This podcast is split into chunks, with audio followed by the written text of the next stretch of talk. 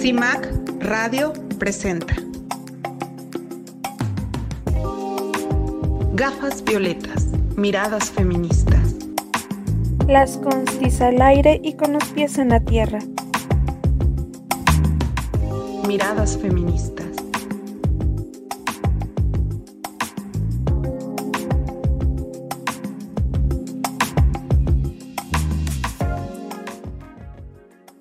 Hola, ¿qué tal? Muchísimas gracias por estar en esta transmisión de Gafas Violetas, Miradas Feministas. Le doy la bienvenida a nombre de las constituyentes MX Feministas. Hoy tenemos un programa muy interesante, así que estamos muy gustosas de recibirlas a todas y a todos los que nos estén escuchando. Les mando un fuerte abrazo a las mujeres sobrevivientes en este México feminicida.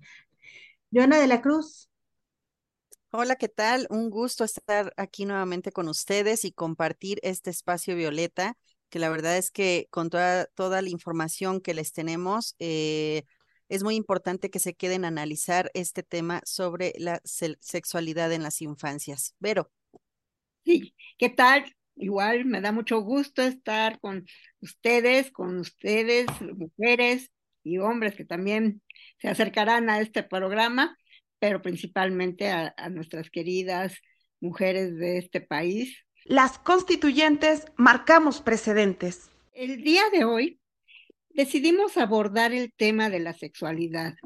¿Por qué decidimos abordarlo?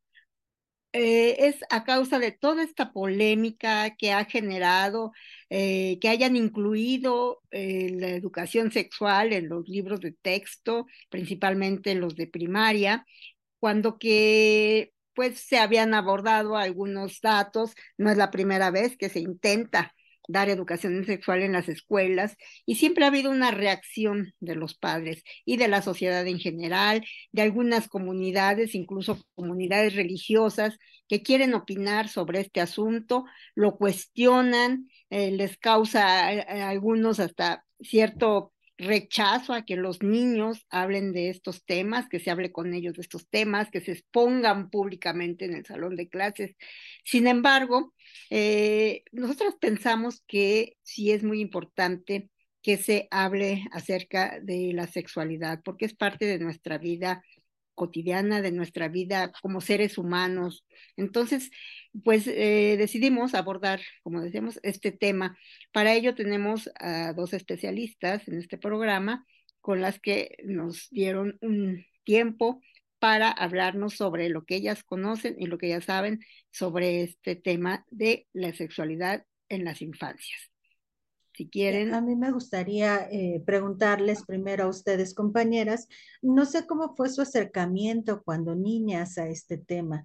A mí me tocó el que, por ejemplo, cuando me hablaron de menstruación en la primaria, nos hicieron una separación de niñas y niños. A los niños los dejaron correr en el patio y jugar y demás, y a las niñas nos metieron a todas en un eh, salón que era como una especie de auditorio, todo cerrado, y eh, eh, ahí nos explicaron cómo se usaban eh, las toallas. De hecho, quienes nos dieron la plática fueron personas de una empresa de toallas sanitarias. Ni siquiera eran especialistas en, educación sexual o, algo así, ¿no? Sino ellas en realidad iban a promocionar sus, sus productos y nos regalaron un paquetito con muestras de estas, de estas toallas sanitarias. Cuando salimos de ahí, todas íbamos escondiendo el producto porque nos, de alguna forma nos dijeron que no se debía demostrar, ¿no? no, nunca nos lo dijeron tal cual, pero sí hubo una, una especie de mensaje, eh, pues eh, claro, en el momento en el que nos encierran, nos tapan paredes y ventanas y todo, y los chavitos ya sabían qué estábamos haciendo ahí y ya sabían que nos habían hablado de menstruación, ¿no?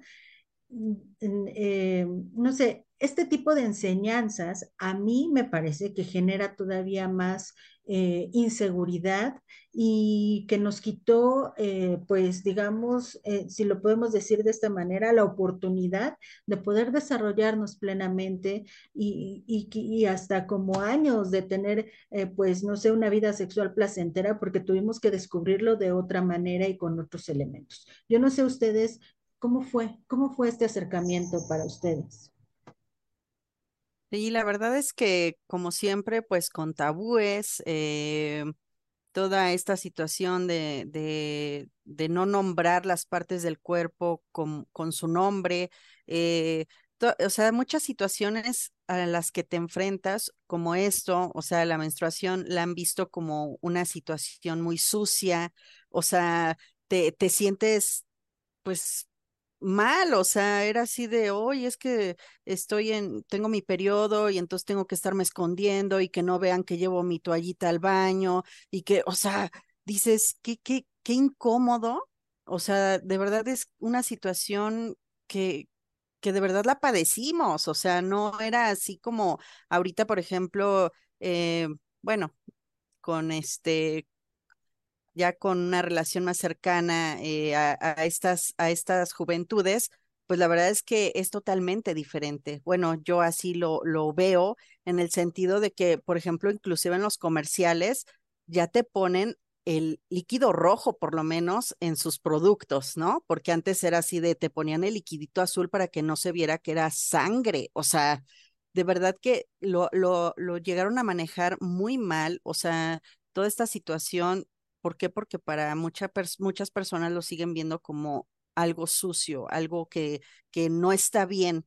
Y pues es un proceso natural que todas las mujeres, por las que todas las mujeres pasamos. Entonces, bueno, este es en cuanto a, a la situación de, de, la menstruación, pero esto obviamente eh, impacta directamente en toda esta situación de una eh, educación sexual hacia las mujeres, ¿no? Porque era así de, pues tú nada más la menstruación y lo demás, pues hasta ahí, porque es lo que te toca, ¿no? O sea, de ahí no se hablaba más, no se hablaba de, de, de placer, no se hablaba de, de situaciones este, en las que tú, eh, no sé, se te presentara alguna situación de abuso, o sea, Nada de eso se maneja en las escuelas y creo que es muy importante que se toquen todos estos temas. ¿Por qué? Porque los, los, este, los números de abusos en las, en las instituciones educativas se han elevado muchísimo. Pues en mi caso, pues también, yo recuerdo que para hablarte simplemente de la menstruación, hasta que cumplas 12 años, ¿no? Antes, pues no. Y, y si te llegaba antes, como en mi caso, que me llegó a los 11 años, pues aterrada, ¿qué hice, no? Ahora sí que me sentía culpable en el baño llorando, porque ¿qué hice para que me pasara esto, no? O sea, porque además ponían edades, ¿no? Tú no puedes escuchar esto y, y cuando cumplas 15 te vas a enterar de los novios, ¿no? Y qué, y qué es un tocamiento, que sí, que no, ¿no? Y vas creciendo, ¿no? Y todo esto era como un, rodeado de un halo de, como de misterio, y a ver quién te explica, si te explica tu abuela, o te explica tu mamá, o te explica, en mi caso, mi mamá le encargó a una tía, porque a mi mamá le daba vergüenza explicarme, ¿no? Imagínense, yo soy mucho mayor que ustedes, pero así, pero, y, y lo que me, me enseñó mi tía, bueno, eh, o sea, eh, este terror que te mete en, este, de alguna manera en esas edades este, mm. que te sientes, te hacen sentir culpable de todo lo que te va a ir pasando, que era lo que yo decía, bueno, si te pasa esto es porque tú lo propiciaste, ¿no? Si te, si te embarazas porque tú te dejaste, o sea, cosas así que bueno, uno pues no tenía ni siquiera las herramientas para defenderse de todo eso que uno iba a propiciar, según ellas, ¿no? Todos estos males de, relacionados con la sexualidad, desde perder la virginidad, bueno, ese era otro, el gran tabú, ¿no? Perder la virginidad, pues era, ahí se te acababa la vida, si, lo, si te sucedía o, o la perdías antes de, estar casada por todas las leyes, como te decía, ¿no? Entonces sí, este, pues vivías una adolescencia llena de miedos, llena de de malas informaciones, porque además a escondidas, ¿no? Le decía uno, pues voy a buscar un librito o voy a preguntarle a no sé quién. Entonces, pues sí, vives con mucha desinformación y yo creo que todavía en muchos hogares se da esto, ¿no? No se habla abiertamente de la sexualidad, de, esta, de estas cuestiones que pues son nuestra vida cotidiana y, y toda nuestra vida está impregnada de, de la de sexualidad, ¿no? De, de esta, nuestras relaciones, pero no, no por la, no por tener una relación sexual, sino toda esta relación, pues nuestra, nuestro organismo, pues es un organismo de mujer, ¿no? Sentimientos de mujer. sensaciones de mujer. Entonces, bueno, pues este, en, este, en nuestro caso y los hombres igual, ¿no? Entonces no lo podemos como que cubrir o tapar por estos velos que pues tradicionalmente tratamos de hacerlo los, pues, la sociedad en general, ¿no? Claro, y, y por ejemplo en, en la escuela, en los libros, no aparecen realmente cómo son los órganos sexuales de las mujeres. O sea, a mí me causaba muchísima curiosidad porque yo veía los libros y, veía el, la anatomía que ponían del hombre, pues claramente eh, se veía el pene, los testículos, pero para nosotras lo que yo veía, yo decía, yo eso yo no lo tengo, porque te ponían los, órganos internos, o sea, el, el útero, los ovarios, o sea, eso no lo ves. De hecho, yo recuerdo una vez que fui a una papelería y este, fui a comprar lo que entonces se llamaba una eh, biografía de la salud, ¿no? Estas, eh, pues, eh, hojas tamaño carta que te ponían información con dibujitos y no sé qué. Entonces voy y le digo a, la persona, este, ¿me das una biografía de la salud? Y me dice, ¿salud sexual o, o de la otra? Y yo así de, ¡ah! yo dije, ay, pues quiero saber qué es eso. Y yo, pues dame una y una, ¿no? Ya de una vez para, para enterarme completo, la sexual, pues ya dije para mí y la otra la llevo a la escuela, ¿no? Pero la información, o sea, la biografía en realidad venía lo mismo, o sea, no, no sabía yo cómo era y ni siquiera me atrevía a mirar mi propio cuerpo, porque en realidad los órganos sexuales femeninos estaban en mí o están en mí, pues, y no me atrevía a mirarlos, porque desde pequeña te dicen, no te toques ahí, no, es, no seas, eso es, no seas cochina, no hagas esto, no, este, si te da comezón, no te explican por qué te da comezón, a lo mejor hay falta de higiene o no sé, no, no te toques, entonces para bañarte pues es todo un rollo, ¿no? Y, y por desgracia, todo este desconocimiento o esta mala información, pues nos enfrentó, no sé si en su caso, pero a situaciones muy desagradables, a intentos de abuso, este, intentos de propasarse de algún miembro de la familia o algún conocido de, pues, de nuestros papás o, un desconocido, los profesores. A veces no sabíamos ni cómo, ni cómo decir no, ¿no? Porque pues no, o sea, no tenía las, las herramientas como para, ni los argumentos, pues para defenderte de muchas situaciones. Y pues tuvimos que pasar por situaciones terribles, ¿no? Y bueno, pues a lo mejor no llegaron a ser tan graves como pues han vivido muchos niños en nuestro país, niños y niñas, ¿no? Veía una, una cifra aquí que dice que en el año 2021 hubo 22.410 víctimas de violencia sexual. O sea, no todo, no todas son violaciones, sino hay abuso sexual, violación, eh, violencia sexual, acoso, estupro y hostigamiento, ¿no? Y muy poquito incesto, solo el 0,1 punto por ciento. Pero, y ha ido incrementándose. Parece mentira que hoy que hay supuestamente más información o obtienen más recursos para tener más información, cada año se incrementan en las cifras de manera estratosférica. Eso es una, es como la pregunta de los 64 mil, ¿por qué si los niños y las niñas hoy en día pueden tener más información, ¿por qué pasa esto? Pues porque no les damos las suficientes herramientas pues para que eh, puedan defenderse o puedan, les digo, decir no, simplemente aprender a decir no y no me tocas, ¿no? Mi cuerpo es mío y no me tocas. Es que todo lo que dicen es este, pues alarmante. O sea, hay mujeres que no saben, que no hacen pipí por la vagina. O sea, es impresionante porque es, no, pues si me pongo un tampón, ¿cómo voy a, cómo voy a hacer pipí? Y, entonces, de verdad que es eh, lamentable la manera en la que se, eh, se, este, pues, se abordan estos temas, el hecho de que ni siquiera te digan eh, bien tus partes, cómo se componen todas tus, tus partes este, genitales, este, el clítoris, bueno, ni mencionarlo. ¿Por qué? Porque pues obviamente es una parte fundamental del placer de la mujer, ¿no? Entonces, ¿cómo lo van a mencionar? O sea, qué sucio, horrible. Entonces, pues de verdad que es este triste toda esta situación, el hecho de que seamos el número uno en pornografía infantil es de verdad alarmante, es eh, vergonzoso y que pues todavía sigan eh, pues queriendo eh, que el, el trabajo, el mal llamado trabajo sexual se legalice. Entonces son muchas cosas, ¿eh? Muchas cosas de las que, bueno, vamos hablando poco a poco. Los invito, las invito, vamos a escuchar esta, esta cápsula de la psicoterapeuta infantil Frida Rodríguez, que nos habla al respecto de la sexualidad en las infancias. Acompáñenos. Constituyentes MX feministas.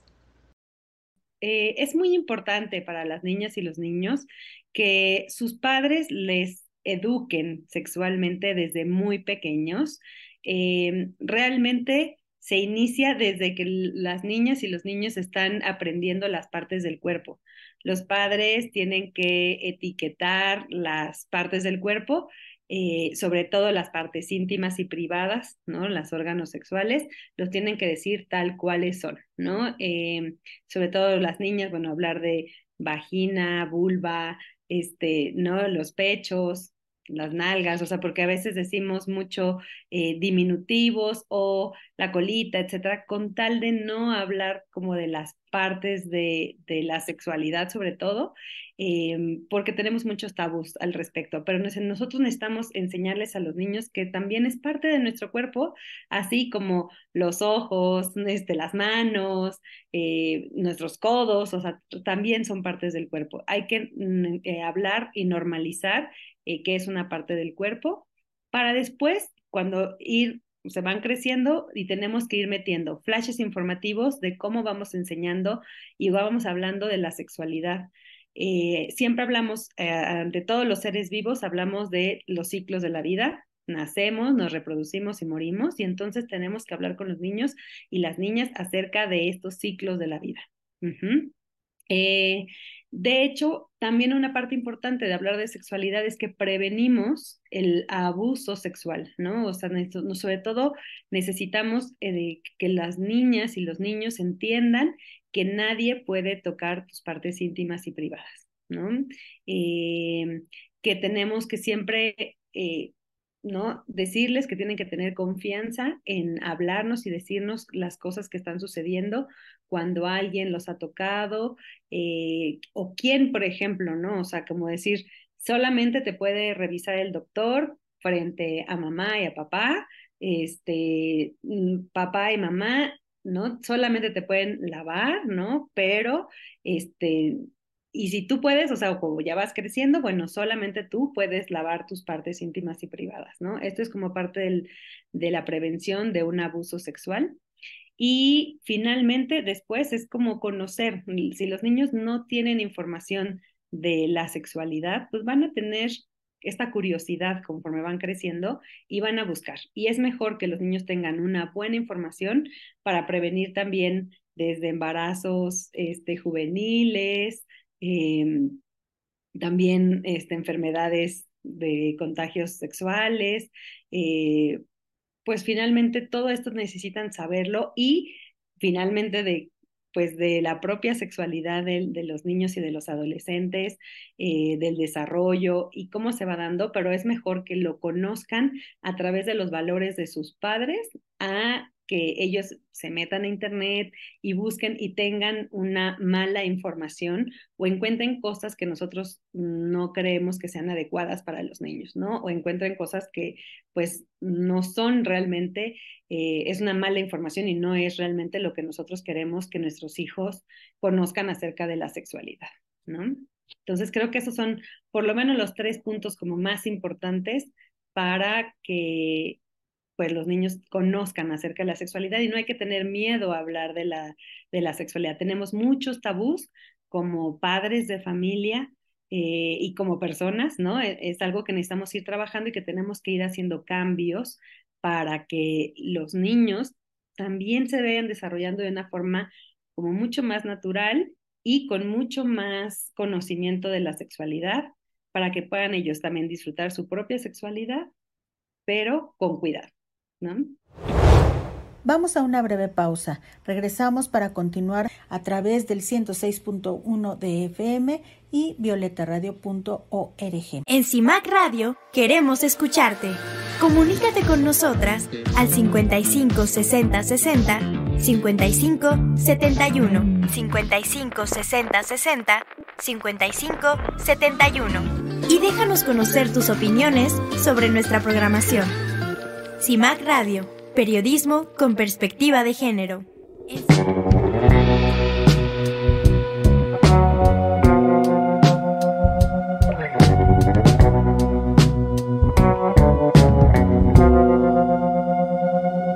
Voy a ponerme a lavar las tazas, pa' ver si así el dolor se me pasa. Pero me quedo triste y sola. Bailo tango con una pistola. Dicen que nunca muere la mala hierba. Por eso te hago esta canción de mierda.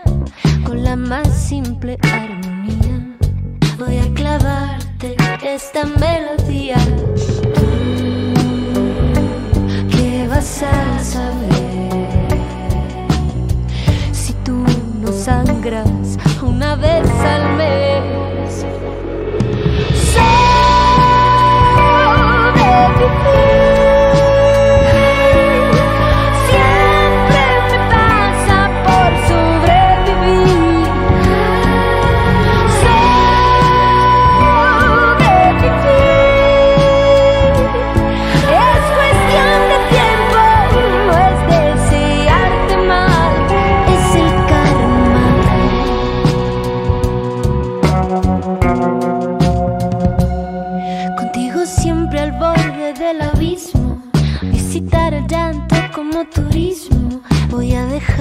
Crecer las venas para chorrearle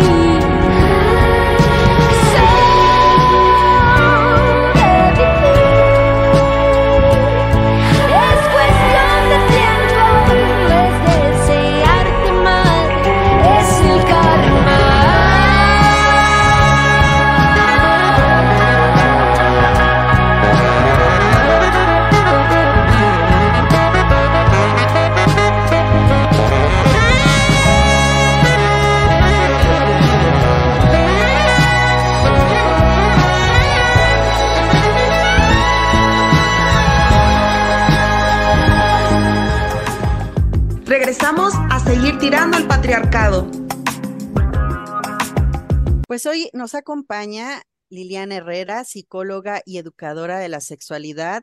Muchas gracias por estar aquí con nosotras, Liliana. La verdad es que teníamos muchas ganas de poder hablar sobre este tema de eh, educación sexual y derechos de las infancias. Y la verdad es que es un gran honor que, estés aquí acompañándonos.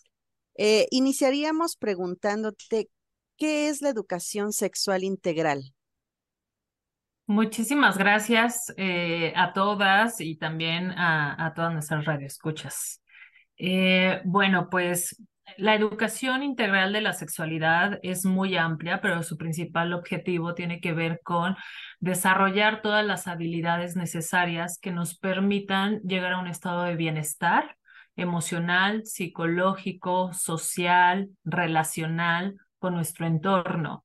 Y si queremos un poco traducir qué se trata todo esto, es que eh, la educación nos permita prevenir riesgos, ¿no? En relación a lo que nos puede estar ocurriendo en la vida cotidiana, pero no solamente eso, sino que cuando ya estemos en una situación de vulnerabilidad, nos dote de las herramientas o los recursos que nos permitan enfrentar conflictos, que nos permitan resolver problemas, que nos permitan eh, reconocer cuáles son nuestras fortalezas, el poder pedir ayuda también, que eso es bien importante en la infancia y en las adolescencias, y también que promueva este, una actitud más positiva en, el ejercicio de la sexualidad, específicamente que nos invite a tener un pensamiento crítico, reflexivo, analítico, actualizado y contextualizado a nuestro, a nuestro presente, a lo que va ocurriendo en el aquí y el ahora,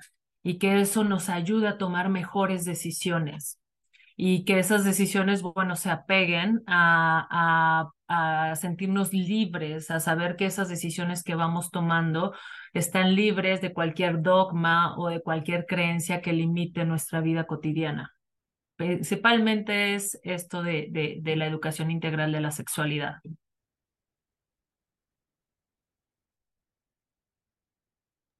Eh, eh, fíjate que muchos, hemos escuchado a muchos papás que dicen que muchos padres de familia, madres de familia que dicen, yo educo a mis hijos como yo, como yo quiero como me educaron a mí o hasta donde yo quiero, con límites, ¿no? Pero a veces coartar esta educación, pues yo creo que genera ciertos problemas ya a futuro en tu vida y no nada más de cuestión en la cuestión física, sino en la cuestión emocional, ¿no? Y entonces podríamos decir que esta decisión de los padres está también dando un derecho a la educación, porque es un derecho la educación sexual en las infancias. ¿Cómo, cómo ves tú este aspecto de cuando los padres quieren coartar y establecer ciertos límites para esta educación? Mm. Sí, mira, la, educación integral de la sexualidad es un derecho humano eh, es un derecho humano que incluso está eh, tipificado dentro de los derechos de las infancias y las adolescencias. Entonces, incluso eh, sumado a esto es reconocer que ya está también dentro del artículo tercero como un derecho que las infancias tengan educación integral de la sexualidad pero que también no solamente pensemos en el tema de las escuelas y de, la planilla docente, sino también de los padres, de las madres, de los tutores, de quienes se encargan del cuidado de estas infancias y adolescencias. Es decir, a veces se cree que la educación solo va a ir hacia un solo sitio, ¿no? O, o tiene que ser dirigida hacia determinadas, eh, hacia determinados este, sectores. Y no, aquí es bien importante reconocer que no se está excluyendo a los padres o a las madres o a los cuidadores de la educación integral de la sexualidad de sus hijos e hijas. Al contrario, se les está invitando a comprometerse con esta educación, pero apegada a los derechos humanos, apegada a una educación asertiva, científica, actualizada, que no obstruya, que no limite el ejercicio y el desarrollo para la vida. Están invitadas e invitados para que eso suceda. El, el problema es cuando justamente se quiere coartar y se quiere eh, ejercer, ejercer el poder completo de este tipo de educación. Recordemos que eh, nos, nos atraviesa en la vida cotidiana una serie de prejuicios, de dogmas, de falsas creencias que se han reproducido a lo largo del tiempo y que no solamente existen en la familia, sino en diferentes grupos. Entonces tenemos el compromiso también como padres, como madres, de actualizarnos en educación integral de la sexualidad. Esa es una labor importantísima para que en la medida en la que podamos enseñar a nuestros hijos e hijas, eh, pueda ir libre de todos estos introyectos que finalmente generan un retroceso en el aprendizaje, porque en la vida eh, todo el tiempo se están moviendo este, los estímulos, los mensajes, la información cada vez es muchísimo más amplia. La tecnología, por ejemplo, sigue avanzando un montón y tenemos que apegarnos a esos avances. Entonces, sí necesitamos comprometernos con esta parte. Eh, sé que muchas veces la falta de información genera miedo, porque principalmente es eso, el no tener la información genera muchísimo miedo y terror, pero la invitación que les hago a los papás, a las mamás, a cuidadores, es que se acerquen, que se actualicen, eh, que pidan ayuda también. Es bien importante acercarse a especialistas en educación sexual integral, que puedan también asesorarse y que trabajen esos dogmas o limitaciones o los miedos que muchas veces se hacen presentes a la hora de, querer decidir qué, qué van a aprender nuestros hijos e hijas. Claro, ahora antes eh, se decía mucho que la mayoría de los niños y niñas aprendían de sexualidad en revistas eh, pornográficas o con otros amigos que les enseñaban de una forma pues eh, con muchas deficiencias cómo desarrollar su sexualidad. Y esto no solamente afectaba en que se vuelven vulnerables a violencia sexual, sino que ellos mismos aprenden a reproducir, por ejemplo, eh, en algunas eh, películas se habla sobre estos niños que no saben qué es tener un intercambio sexual sano y lo que hacen es eh, violentar a su pareja, ¿no? ¿Este tipo de educación que se está planteando evitaría eso o hay todavía riesgos de que siga ejerciéndose violencia en el intercambio sexual que puedas tener, eh, hablando eh, específicamente de los niños y las niñas que, que van empezando en esto? Mira, qué, qué, importante pregunta me haces porque em, no podemos pensar que, que no, hay, no ha existido un avance en términos de la información. ¿No? Este, creo que hay oportunidades de poder encontrar en diferentes lugares información de calidad, ¿no? Y creo que también en algunos, en algunos espacios eh, se, se, llegan a brindar información, por supuesto, libre de todos estos introyectos y reproducción de estereotipos y también de violencias que, que por supuesto, se encuentran en la pornografía.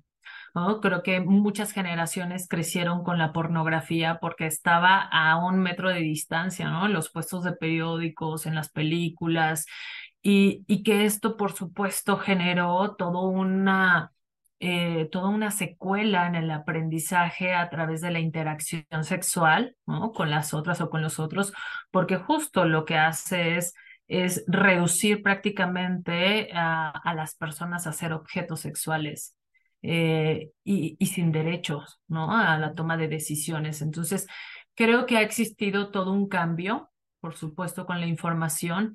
No podemos dar por hecho que tenemos toda la información que necesitamos, porque me parece que es algo no acabado, sea, se necesita seguir actualizando, ¿no? Conforme van pasando los cambios sociales, políticos y culturales también de las sociedades, se necesita seguir actualizando, pero también tenemos la oportunidad de, ir ir valorando, ir evaluando qué tipo de información van recibiendo, por ejemplo, nuestros hijos e hijas.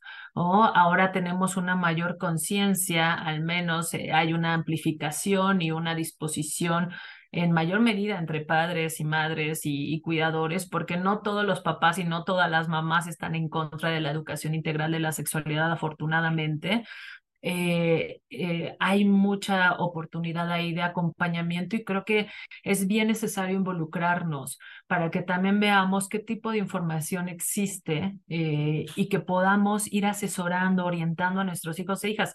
Es, es eso lo que yo puntualizaba, ¿no? También hace rato respecto a que la educación integral de en sexualidad no solo es en las aulas, en la casa es importante. ¿Cuántas generaciones de personas no crecimos con silencios? Los silencios también es parte de la educación integral de la sexualidad. O sea, en la medida en la que crecemos con silencios, cuántas cosas no, eh, no nos forjan en la vida a partir de eso.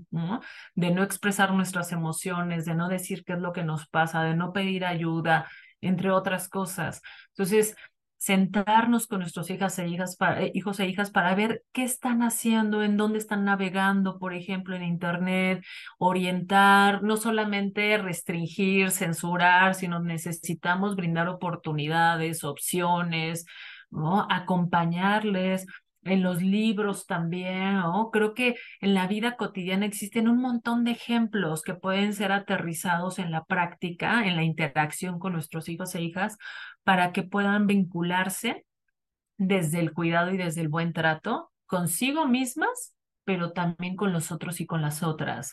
Es decir, tenemos que apostarle muchísimo al tema relacional, ¿no? A saber que los vínculos son un área de oportunidad para nuestros hijos e hijas de poder mandar mensajes de compasión, de comprensión, de empatía en general, de, de, poder crecer en conjunto, pero siempre enfocado en la responsabilidad. Decirle a nuestros hijos e hijas que las decisiones que tomen no solo van a impactar en su vida, sino también en las personas que les rodean. ¿No? Desde muy chiquititas hay que meter el tema de la responsabilidad hacia otros cuerpos, de saber que yo puedo poner un límite, pero que también necesito reconocer y aceptar cuando me los pongan a mí, ¿no? De saber que los límites son bidireccionales, ¿no? O sea, siempre tomar en cuenta a los otros y a las otras, ¿no? Creo que desde ahí podemos meter una perspectiva muchísimo más amplia, ¿no? En el tema de la educación integral en sexualidad. Claro, Liliana. Oye, en el 2015 se publicó el informe Análisis sobre Educación Sexual Integral, Conocimientos y Actitudes en Sexualidad en Adolescentes Escolarizados. Ahí se menciona que menos del 3% de las y los encuestados recibieron todos los contenidos sobre salud sexual y reproductiva durante la primaria. En secundaria, el 20% y en educación media superior, apenas el 9% a, veces se piensa que cuando te dan mucha información sobre, sobre tu sexualidad, sobre toda, toda esta situación, puede iniciar o te puede, puede forzar a que se inicie una vida sexual temprana. O sea, tú como especialista, ¿qué nos puedes hablar sobre esta situación? O sea, la verdad es que bueno, a mí me parece inverosímil, pero tú como especialista, por favor, este, dinos qué, qué piensas sobre esto. Claro.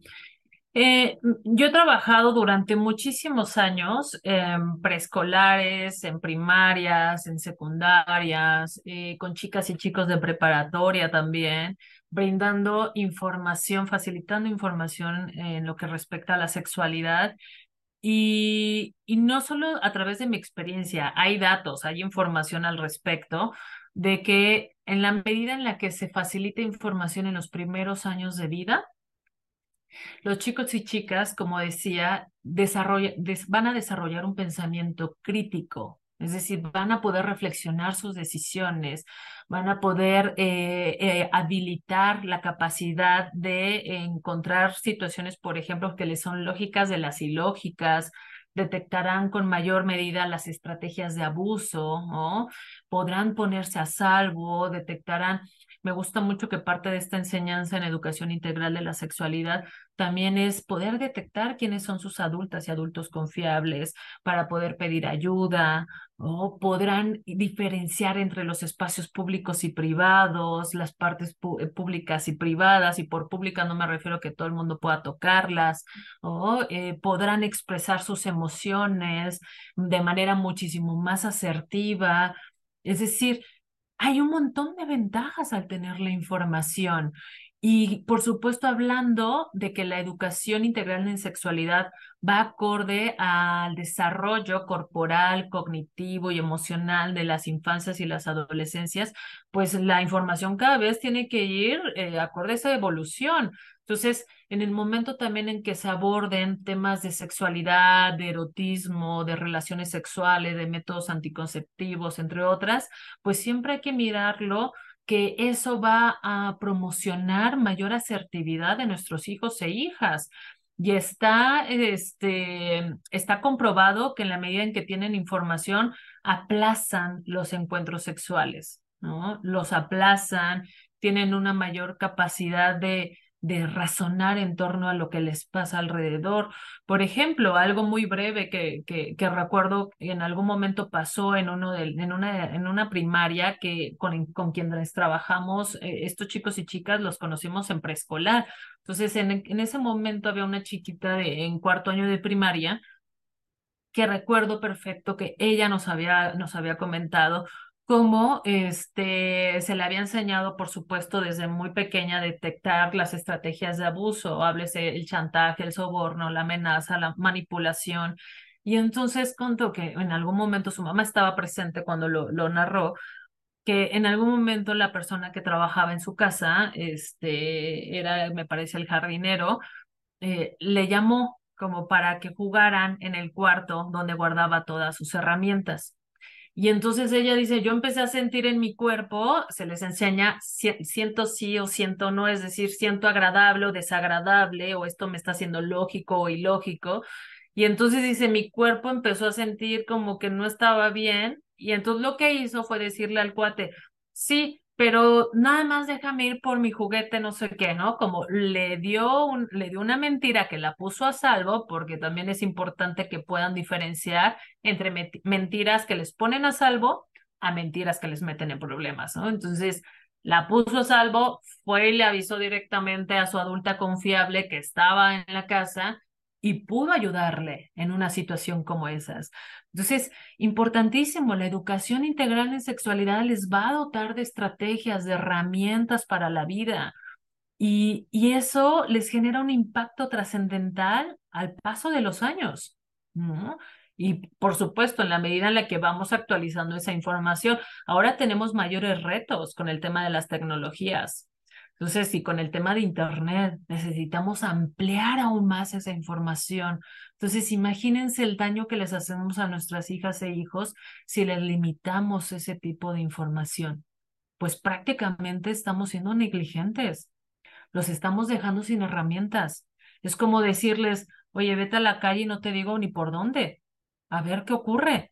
No, navegar por Internet también es como estar en, en el espacio real ¿no? Físico. Entonces, por supuesto que hay muchísimas ventajas. A veces pasa también, que lo hemos visto en muchos casos, que educamos hacia la sexualidad según nosotras, ¿no? O la familia, y se educa con, con un sentimiento de culpa. O sea, normalmente es como el dedo acusatorio. Y, y, educamos, te puede pasar esto, te puede pasar otro. Ahorita que dices, bueno, aprenden a detectar focos rojos y este, cómo prevenir, pero como que generalmente pues no nos educan a lo placentero que puede ser, ¿no? Finalmente, este, yo creo que parte de toda esta educación integral no es nada más detectar los riesgos, los peligros, los focos rojos, sino también eh, liberarnos de todas estas culpas, de todos estos tabús, de todas estas cuestiones que pues generalmente, sobre todo a las mujeres, ¿no?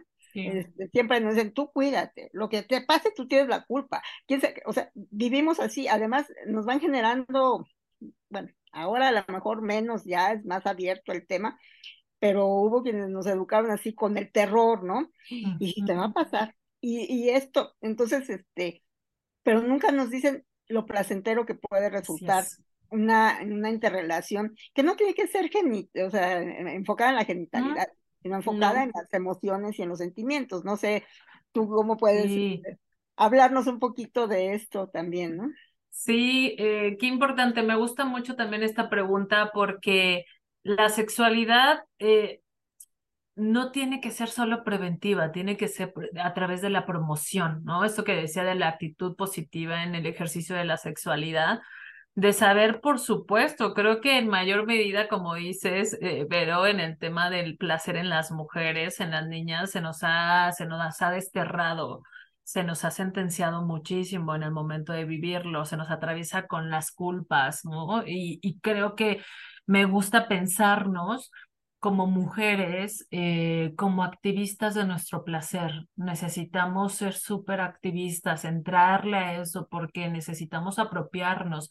Es parte de esta apropiación de nuestros cuerpos, a nuestros sentidos internos y externos.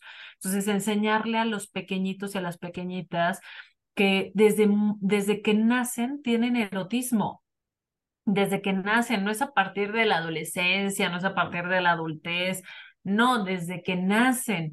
Y eso es bien importante conectarlo con el tema del autocuidado y de los límites, por ejemplo.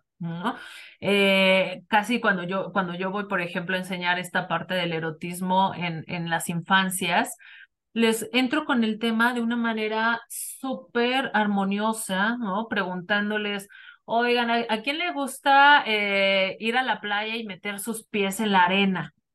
Y entonces hay quien dice, ay, a mí, ay, a mí no, guácala, ay, no. Eso es erotismo, detectar lo que es placentero y displacentero. Y entonces, en la medida en la que vamos reconociendo cómo a, los chicos y chicas les agrada una cosa o les desagrada otra, es importante ir respetando sus decisiones, porque es en la medida en la que van a ir reconociendo y confiando, por ejemplo, en su cuerpo. Eso les va a ir dotando de seguridad, Hay quien dice, a mí no me gusta que me hagan piojito, no me gusta que me toquen la cabeza.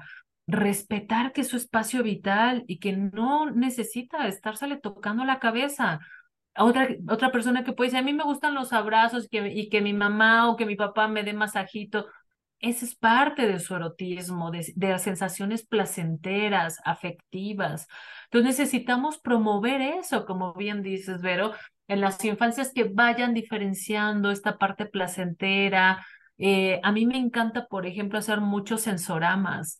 Entonces, en pequeñitos hay unos sensoramas increíbles que detecten texturas, olores, sonidos, sensaciones, que les acerque a esa parte de placer, de bienestar. Y por supuesto, conforme vayan creciendo, saber que en la pubertad pues entra un componente que complementa la parte del erotismo, que es el deseo. Entonces ya entra otra parte de placer ahí muy distinto que también necesitamos promover, ¿no? Esa parte del deseo, del placer, del buen trato, del bienestar, porque va a ser también muy determinante en la manera en cómo nos vamos a ir relacionando. Y como mujeres también, apostarle a esa parte del placer, no reducirlo al placer sexual, es una parte importantísima, eso sí, pero reconocer que en nuestra vida cotidiana el placer también opera de una manera trascendental en nuestro ejercicio de la sexualidad. Entonces, saber que el placer lo podemos tener en casa de muchas maneras, ¿no? Incluso no pensar inmediatamente conectar de, ah, tiene que ser reducido a, los órganos sexuales o al orgasmo. No, puedo darme espacios de placer, por ejemplo, comiendo lento, disfrutando los olores, viendo mis plantas, ¿no? Eh, acostándome, rascándome, echándome un bañito rico, echándome crema en el cuerpo, ¿no? Explorando sensaciones en nuestra piel de una manera súper distinta con diversos objetos del espacio que tengo. O sea, saber que el placer hay que desarrollarlo, por supuesto, ¿no? Porque me parece que ha sido una, una parte en la que se ha minimizado, se ha hecho como, se ha generado bastante vergüenza y dogmas alrededor de, de, del tema placer. Y creo que es importante apropiarnos e ir reconociendo quién vamos siendo con el placer. Fíjate, ahora que mencionas todo esto, a mí me gusta pensar que cuando tenemos una educación sexual adecuada podemos desarrollar mejor el conocimiento o el autoconocimiento de nuestro cuerpo y nos lleva a tener eh, una vida sexual más placentera y me deja pensando en cómo durante mucho tiempo eh, una gran cantidad de mujeres adultas no tenían eh, orgasmos porque pues ni siquiera lo buscaban y estaban pensando simplemente en la, en la parte de la cuestión reproductiva, ¿no?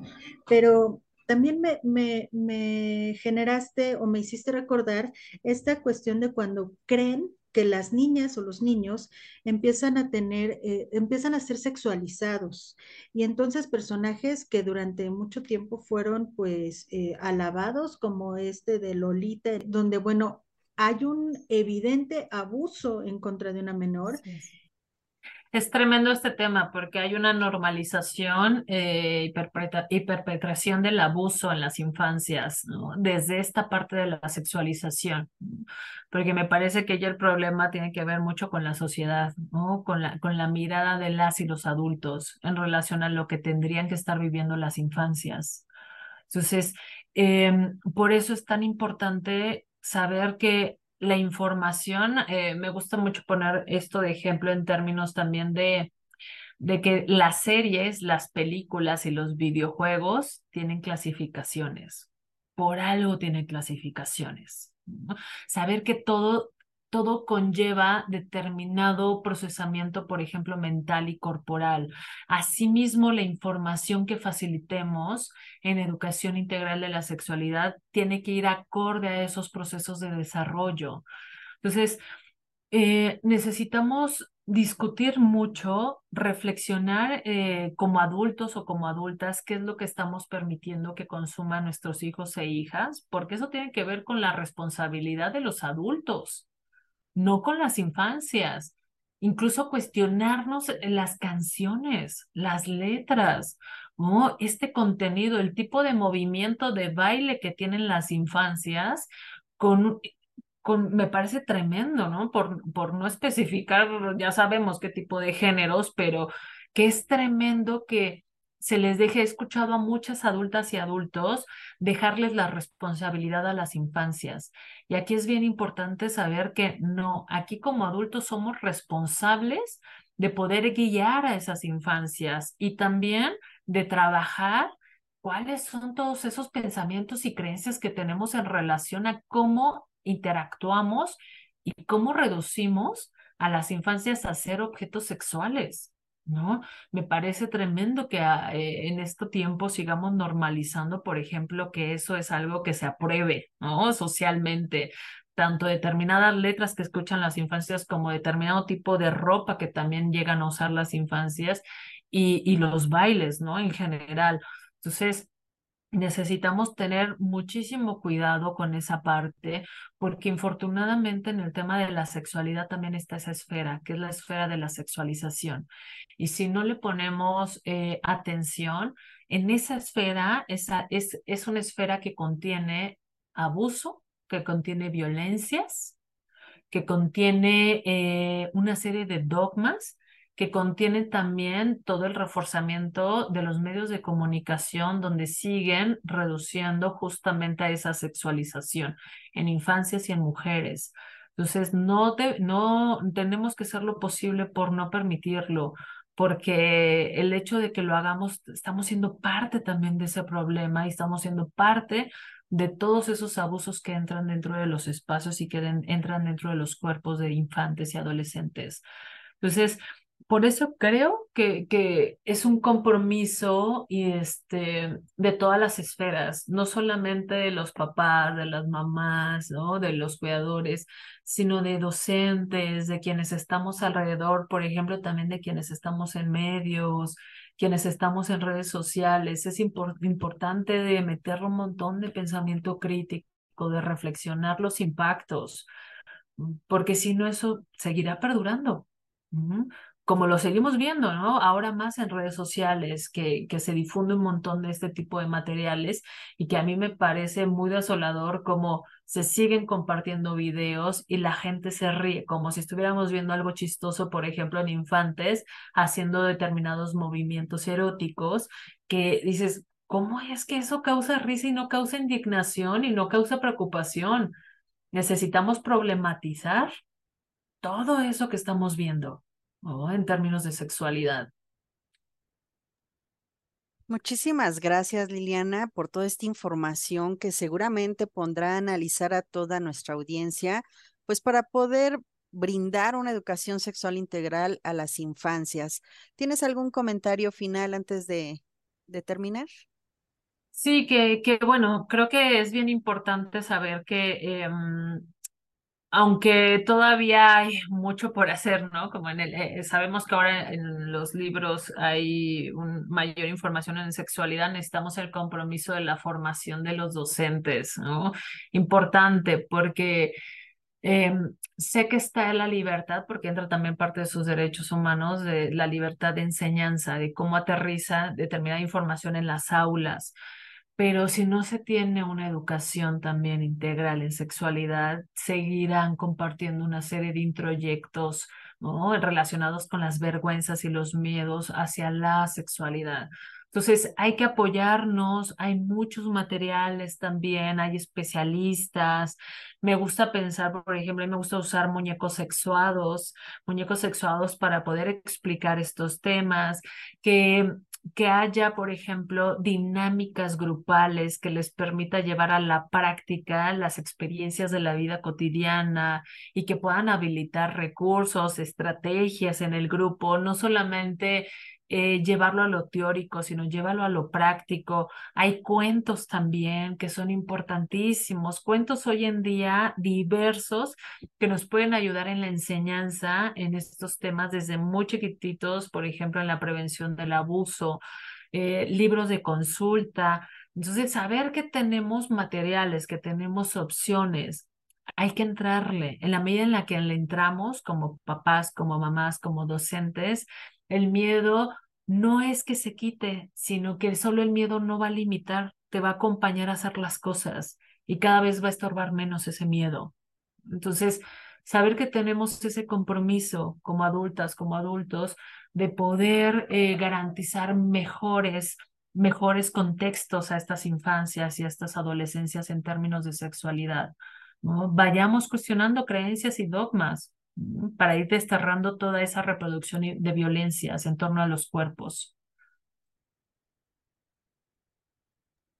Muchas gracias, Liliana. La verdad es que agradecemos tu participación en este programa. Y pues bueno, continuamos con más. En CIMAC Radio queremos escucharte.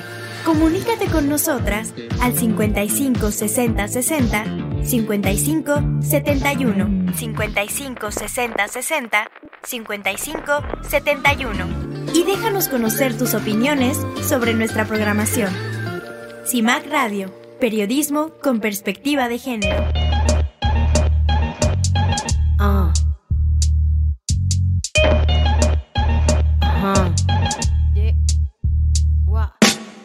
Quisiera tener cosas dulces que escribir, pero tengo que decidir y me decido por la rabia.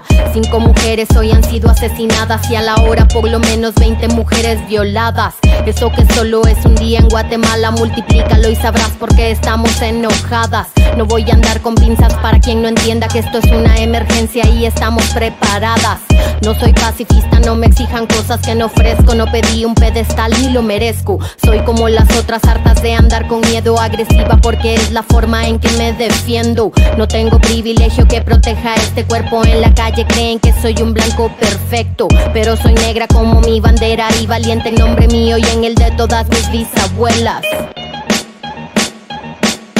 La curandera que murió de tantos golpes porque el hombre que la amaba realmente la odiaba. La otra que fue abandonada con un hijo y cuando se enfermó tuvo que mandarle un hospicio. Esto va por mí porque a los 15 años me atravesó la cara un golpe desde su mano. Porque ningún humano se hizo presente el día que un delincuente me dejó el pezón marcado.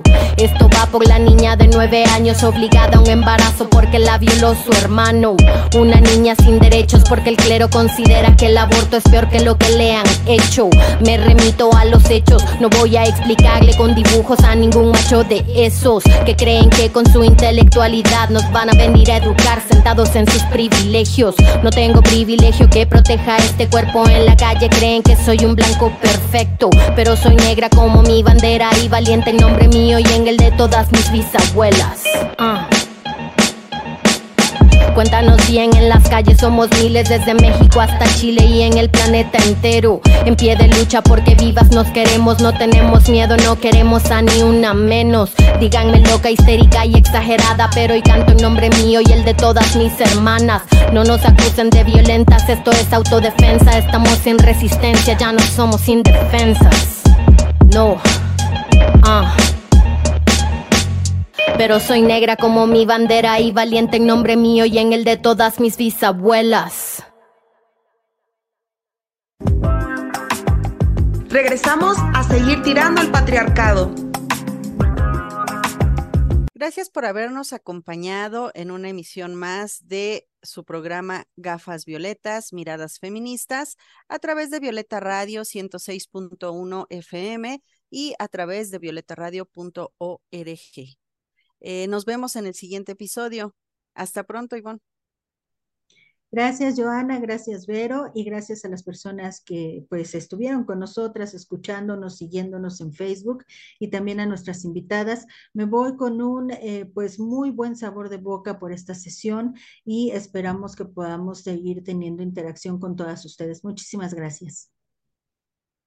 Pues también fue un placer para mí haber estado esta hora con ustedes, con queridas compañeras, Ivonne, Joana y con toda nuestra audiencia. Y para concluir voy a leer una frase de la escritora Anaïs Nin.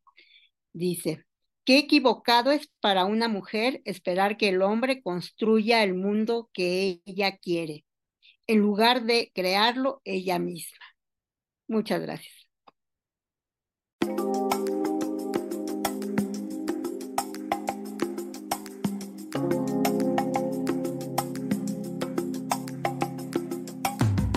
Gracias por habernos acompañado.